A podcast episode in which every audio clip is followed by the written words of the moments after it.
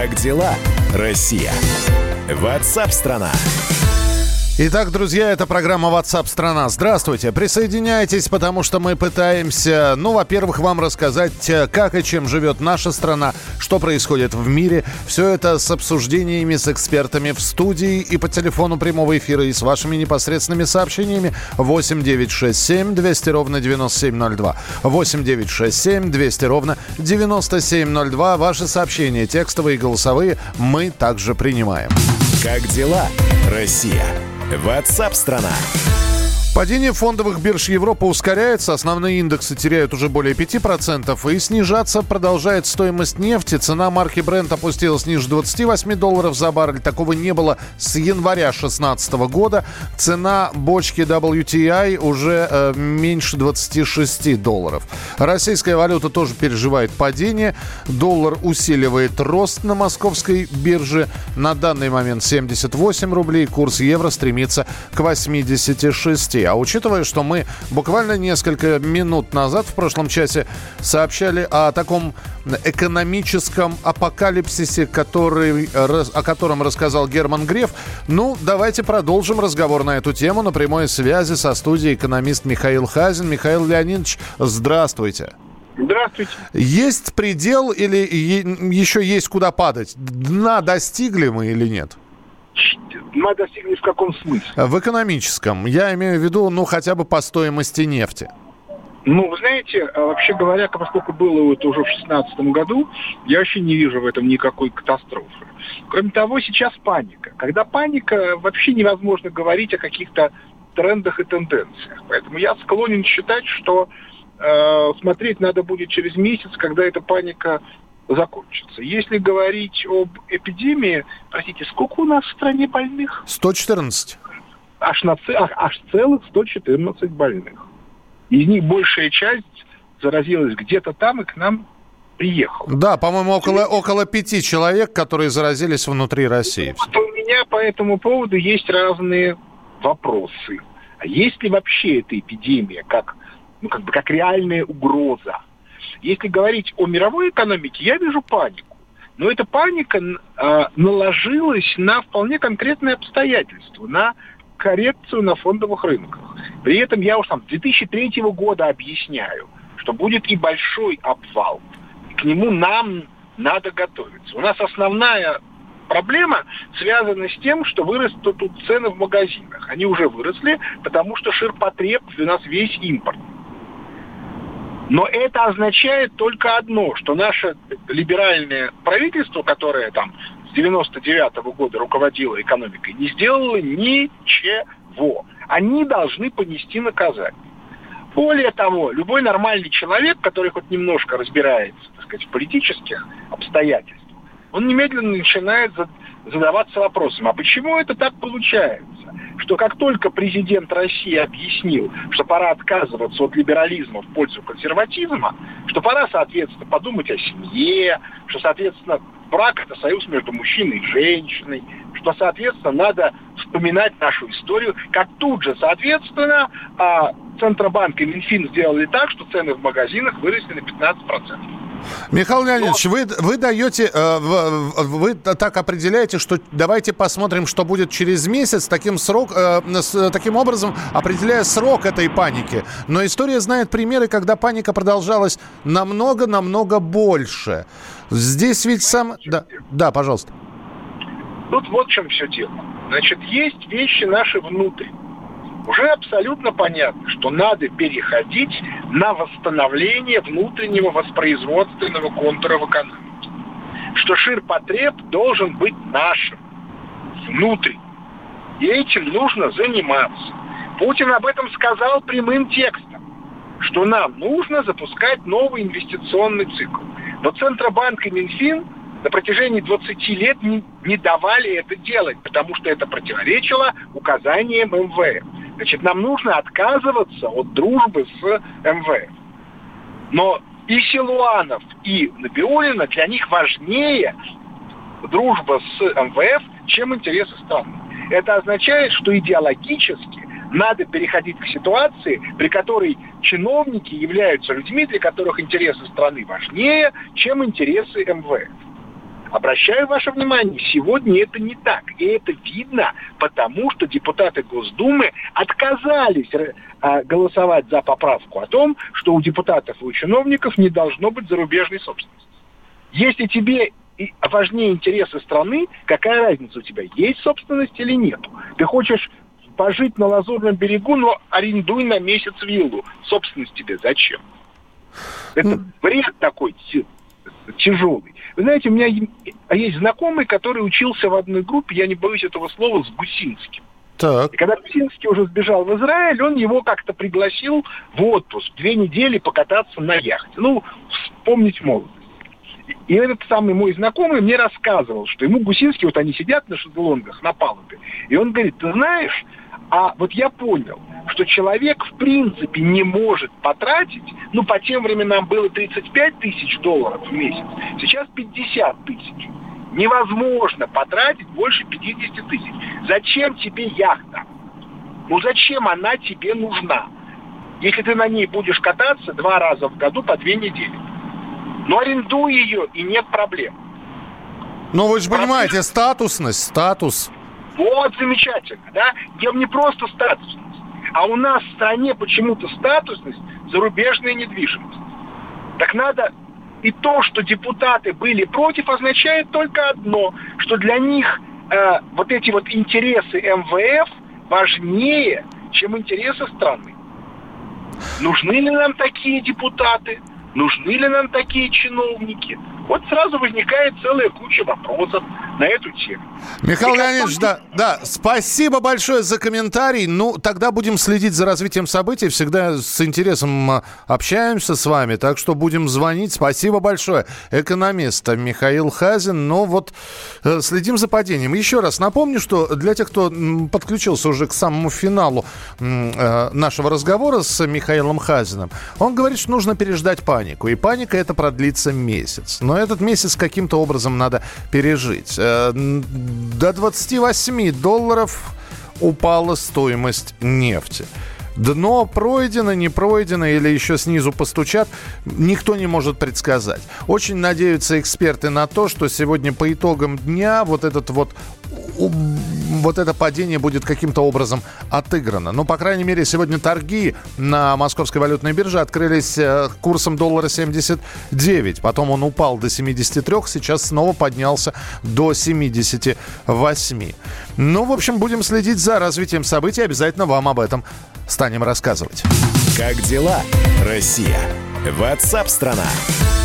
Тем временем коронавирус обнаружен в восьми странах, еще в восьми странах к уже имеющимся. По последним данным, в мире зафиксировано 200 тысяч случаев заражения инфекцией. В России, мы уже говорили об этом с Михаилом Хазиным, 114 человек, у которых э, диагностирован коронавирус.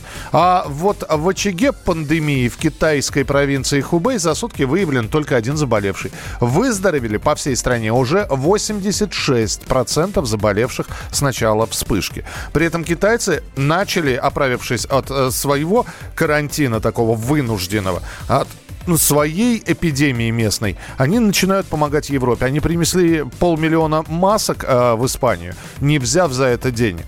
Испания, кстати, находится на втором месте в Европе по числу заразившихся и на четвертом в мире после Китая, Италии и Ирана.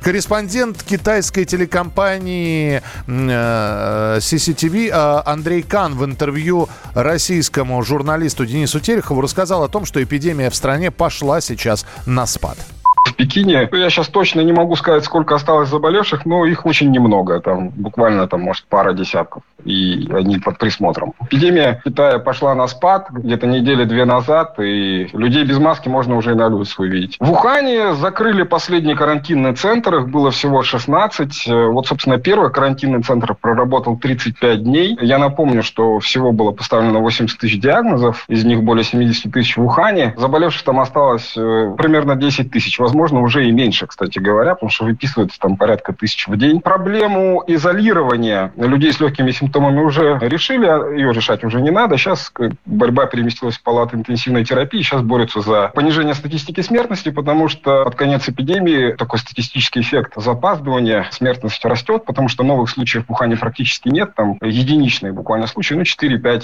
новых диагнозов в день. Почему вот такой полный привет происходит в Европе, там, в Италии в первую очередь, э, там видим картинки из Франции, куда въезжают автомобили с военными, в Испании, и кажется уже в России. Почему здесь-то такой вот привет? Потому что люди полтора месяца смотрели телевизор, там был какой-то ажиотаж в начале февраля, когда вот эти картинки стали везде курсировать. Страны Европы, например, да и США оказались не готовы к тому, что завозные случаи трансформируются в передачу вируса уже в их странах, не подготовили тестовые системы. Вот США в этом смысле классический пример, когда там просто epic fail случился, когда CDC, Центр по профилактике и контролю заболеваний, подготовил тестовую систему, систему, а оказалось, что э, подрядчик, который делал реагенты для этой тестовой системы, схалтурил, и все тесты оказались забракованными. Ну вот здесь пишут нам. Добрый день, Михаил. Вопрос медикам-вирусологам задайте, пожалуйста. А что хваленный орбидол, эргоферон и ему подобные противовирусные препараты для профилактики разве нас не защищат хоть немного? Да, вот в том-то и дело, Вера. Вирусологи говорят, что здоровому человеку не нужно пить никаких лекарственных препаратов. Просто ограничьте посещение людных мест, следите за гигиеной, я не знаю, мойте руки почаще. Вот и все рекомендации вирусологов. Как дела, Россия? Ватсап-страна! Я придумал такой сюжетный ход. Давайте я скажу некую чудовищную вещь. Это будет неудивительно скопление мигрантов – это не прогрессивная тема, не техническая, а стереотипная. Среди впечатлений моей юности через запятую идут трипы кислотные, наркотические, и благодать в церкви на праздник Троицы. Мы не знаем, есть ли у Мишустина под его пиджаком погоны, потому что если человек в конце 80-х торговал компьютерами, я думаю, к нему подошел какой-нибудь тогдашний товарищ майор, подполковник Путин, и сказал... А вот тут вот уже Программа «Кашин-Голованов. Отдельная тема». По будням в 9 вечера по Москве.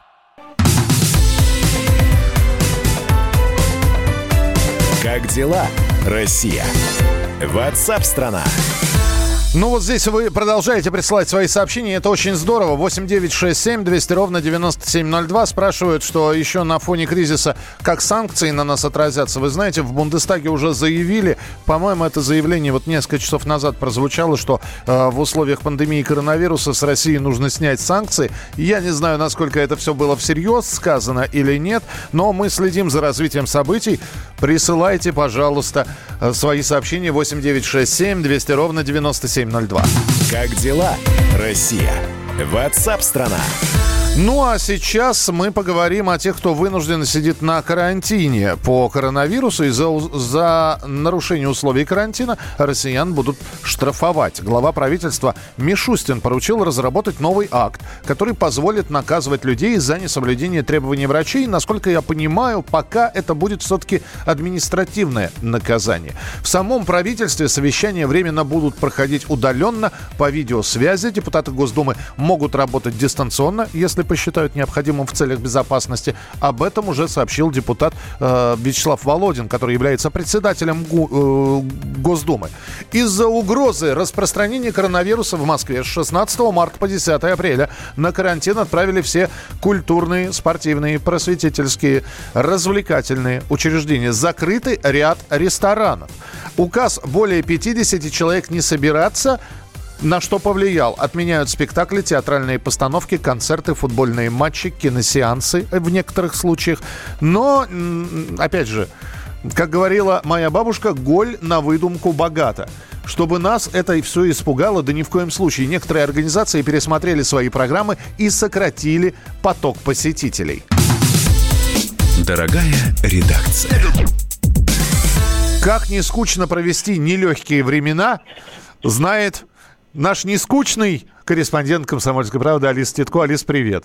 Да, здравствуйте всем. Можно, э, насколько я понимаю, где-то виртуально попутешествовать, что-то виртуально посмотреть, а можно сходить на не самое массовое мероприятие. Расскажи, пожалуйста. На самом деле, да, запрет же только на такие крупные мероприятия, то есть еще компаниями э, 49 человек, ну, то есть те ограничения, которые мы знаем, до 50, да, собираться все-таки можно. То есть можно еще все же отметить день рождения, юбилей, еще можно сходить э, школьными даже группами какие-то места, но, собственно, вот мы узнали, что еще работает.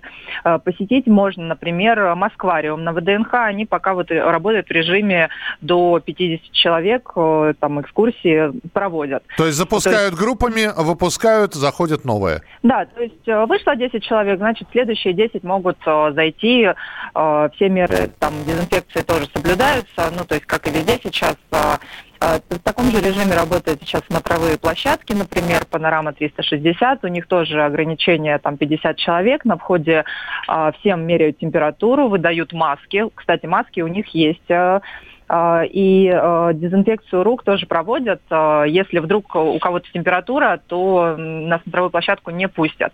Э, У них там на высоте еще работает ресторан, э, где тоже пока принимают заказы на небольшие компании, где-то до 20 человек.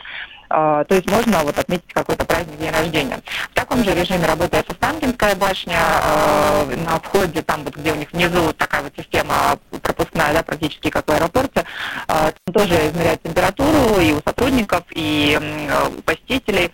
Э, И в башне э, может находиться вместе с персоналом 50 человек. То есть здесь речь не о посетителях, здесь они приняли решение, что в одном помещении могут находиться то есть сотрудники ресторана, посетители и, э, собственно, посетители смотровой площадки. Вот их должно быть э, ровно 50 человек, не, не больше. Алис, тогда я добавлю, чтобы далеко из Останкина не уходить. И многие телепроекты, на которых предполагалось участие телезрителей, сейчас снимаются без них. В том числе там программы э, Первого канала с э, «Вечерний Ургант». И, насколько я понимаю, ВГТРК тоже на эту систему перешло. Ну, где они, да, не принципиально важны, то там вот, да, решили ограничить. Ну и, собственно говоря, сейчас еще, э, ну вот мы слышим, да, что ряд э, кафе закрываются, рестораны, ну это принимают решение сами владельцы, а, но некоторые все-таки продолжают работать, и э, что они делают? Если посадочных мест больше, то убирают столы, а, где-то раздвигают, ну, делают больше расстояния между столами, например, в депо выдают тоже дезинфицирующие средства а, и э, принимают еще все-таки заказы. Например, э, знаете, футбольные кафе сейчас, где а, матчи раньше, да, спортивные были. Да-да-да, пабы знаменитые, да. Да, вот они сейчас э, понимают, что у них будет пере- некая переквалификация, потому что матчи трансляций сейчас нет никаких и в Европе, и таких каких-то крупных игр, поэтому э, транслируют сейчас более мелкие матчи, но и понимают, что больше будут принимать людей. То есть будут они такими кафе, которые, ну, просто прийти поесть. Был английский паб, стало семейное кафе. Да, Ну, да, вот они будут немножко менять специализацию, ну, на время. А, еще появились какие а, развлечения, ну, собственно, на Патриарших прудах тоже, где любили сидеть большими компаниями за одним столом, стараются вот как-то разграничить, меняют мебель, а, то есть ставят более такие маленькие компактные столики. И, например, в кафе «Простые вещи» предлагают устраивать домашние вечеринки дома и говорят, а мы запустили вот службу антивирусной доставки и, собственно, привезем вам все там специальное меню, там какие-то пироги, какие-то а, рыбу, там еще что-то, все вам привезем под заказ, там нужно за 48 часов делать, и то, то есть устраиваете дома вечеринки. Что Да. придумали еще москвичи, так это вообще интересно. Виртуальные вечеринки и дни рождения, они сейчас просто созваниваются по скайпу в Инстаграме или в Зуме, и по удаленном, вот таком удаленном режиме поздравляют друг друга с днем рождения. То есть, ну, не отменяют, но поздравляют так и пьют чай, глядя друг другу в глаза через интернет. То есть я могу тебе сегодня позвонить и сказать, давай чатиться.